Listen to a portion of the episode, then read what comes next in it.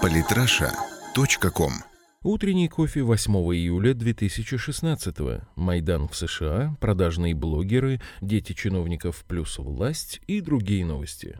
Зергулю. Про шпионов. Американский дипломат, инцидент с участием которого произошел у входа в посольство США в Москве в ночь на 6 июня, действительно работал под прикрытием на американские спецслужбы и пытался укрыться в дипмиссии, чтобы избежать своего задержания преследовавшим его сотрудниками спецслужб РФ. Представитель ведомства Джон Кирби при этом добавил, что Соединенные Штаты не заинтересованы в публичном споре по этому вопросу. На наш взгляд, этим лучше заниматься в ходе конфиденциальных межправительственных обсуждений, сказал Кирби. И как всегда бывает с американцами, мы не заинтересованы в публичном споре по этому вопросу. Конечно, надо порешать по-тихому, ведь так не к лицу мировой демократии обычный грязный шпионаж. Наверное, наше освещение деятельности консула США и его помощников в Екатеринбурге им тоже не нравится. Но что поделать, мы за демократию и открытость. Вот, к примеру, видео закрытого приема генконсульства США в Екатеринбурге по случаю Дня независимости от совести и чести. Кстати, в США за последние сутки масса интересного.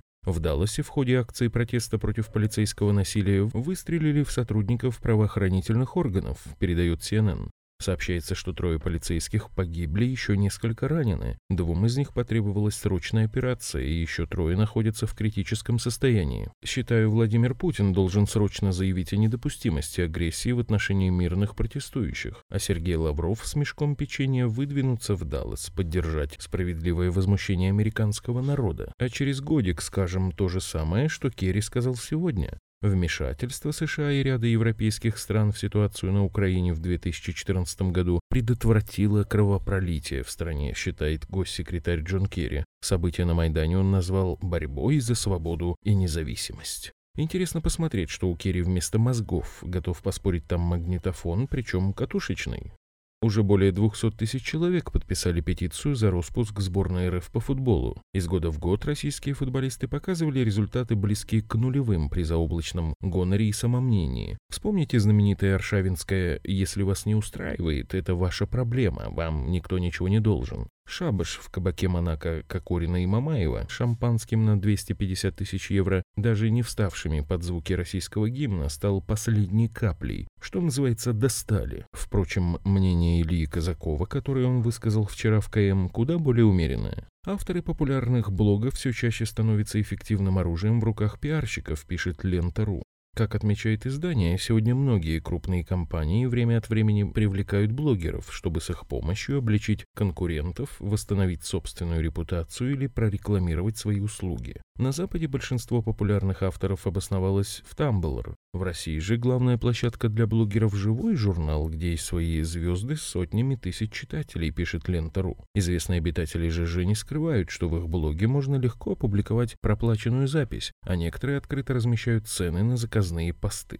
Проблема подобных заказных публикаций заключается в том, что блогеры ожидаемо не ставят на них рекламные пометки. Так что записи могут ударить не только по репутации заказанной компании, но и по ее финансовому положению. По ссылке интересный разбор недавней ситуации со строительной компанией. А вот насчет Tumblr, интересно, не знал. Обязательно начну там работать, раз они все там. Что касается рекламы, категорическое нежелание заказчиков ставить отметку «пост оплачен» имеет место быть. Но те, кто между безденежьем и обманом читателей делают выбор в сторону обмана, всегда проиграют. Есть еще важный момент, который не все понимают. Одним постом, да даже и пятью ничего не добиться. Вспомните нашу работу по убийце Карины Залесовой, Зеленскому, избившую беременную прокурорскому сынку Малафееву селу Ключики. Везде это недели, месяцы, а иногда и годы. Дело Малафеева закончилось недавно, дело убийцы Карины Залесовой продолжается до сих пор. Такие вещи деньгами не оценить, их можно делать только из личной инициативы, ненависти и жажды справедливости, которые у нас зачастую куда сильнее, чем у пострадавших. Неверов рассказал об отсутствии семейственности в «Единой России».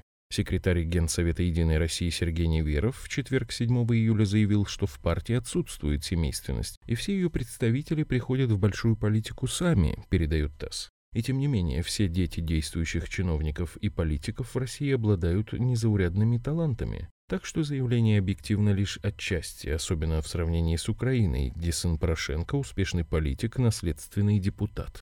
Клановость власти в России высока. Родственник плюс представитель элиты, ты не знаешь горе всю жизнь. Всегда пристроят, защитят, помогут, поднимут. Попасть в этот круг посвященных невозможно, выпасть очень сложно. Да просто пробежимся по фамилиям. Сын бывшего вице-премьера и главы Роснефти Игоря Сечина Иван к 25 годам стал первым заместителем директора Департамента совместных проектов Роснефти на шельфе и был награжден медалью ордена за заслуги перед Отечеством второй степени, за большой вклад в развитие топливно-энергетического комплекса и многолетний добросовестный труд. Старший сын бывшего директора ФСБ, а ныне секретаря Совбеза Николая Патрушева Дмитрий в 27 лет стал вице-президентом ВТБ, а к 34 годам возглавил Россельхозбанк, четвертый по величине российский банк. Его младший брат Андрей Патрушев через три года после окончания вуза был назначен советником Сечина в Роснефти и через несколько месяцев стал кавалером Ордена Почета за многолетнюю добросовестную работу. Владимир Кириенко в 2006 возрасте 23 лет стал преуспевающим банкиром, получив под контроль Саров Бизнесбанк, одним из ключевых клиентов которого был Росатом, который возглавляет Сергей Кириенко. Сын вице-премьера Дмитрия Рогозина Алексей в 29 лет возглавил федеральное казенное предприятие «Алексинский химический комбинат», а уже в этом году, в 33, получил должность заместителя директора Департамента имущественных отношений Министерства обороны Российской Федерации. Так-то, детки, надо просто больше и лучше работать, и все получится. Сарказм.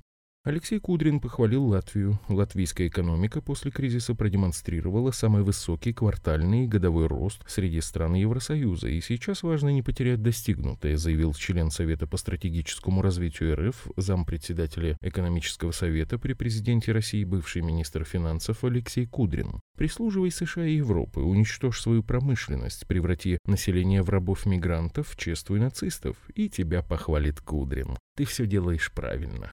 Депутаты от ЛДПР нашли способ увеличить рождаемость. День семьи, любви и верности 8 июля предлагают сделать нерабочим праздничным днем. Соответствующий законопроект внесли в Госдуму депутаты от ЛДПР Ярослав Нилов и Алексей Диденко. В пояснительной записке авторы законодательной инициативы уверяют, что выходной 8 июля поможет увеличению рождаемости. Если уж увеличивать, то как во Вьетнаме. Помню, был там много лет назад и спросил гида, показывая на ряды домиков и множество детей между ними. «Почему так много детей? Эхо войны?»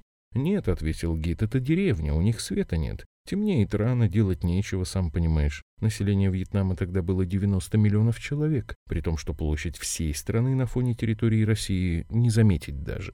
Учитывая энергетический кризис на Украине, не хотелось бы, чтобы Порошенко прочитал этот пункт рубрики. На сегодня, пожалуй, все. Закон Яровой рассматривать не стал, там все просто. Половину надо внедрить, а половину техническую, касающуюся сотовых операторов, отложить на тысячу лет. Как обычно, если выпуск понравился, жмите лайк, репост прямо сейчас, прямо вот жмите, вот по этой ссылке. Ну а кто кроме вас? А наберем тысячу лайков, рубрика станет ежедневной. Самые интересные статьи о политике и не только – Читайте и слушайте каждый день на сайте polytrasha.com.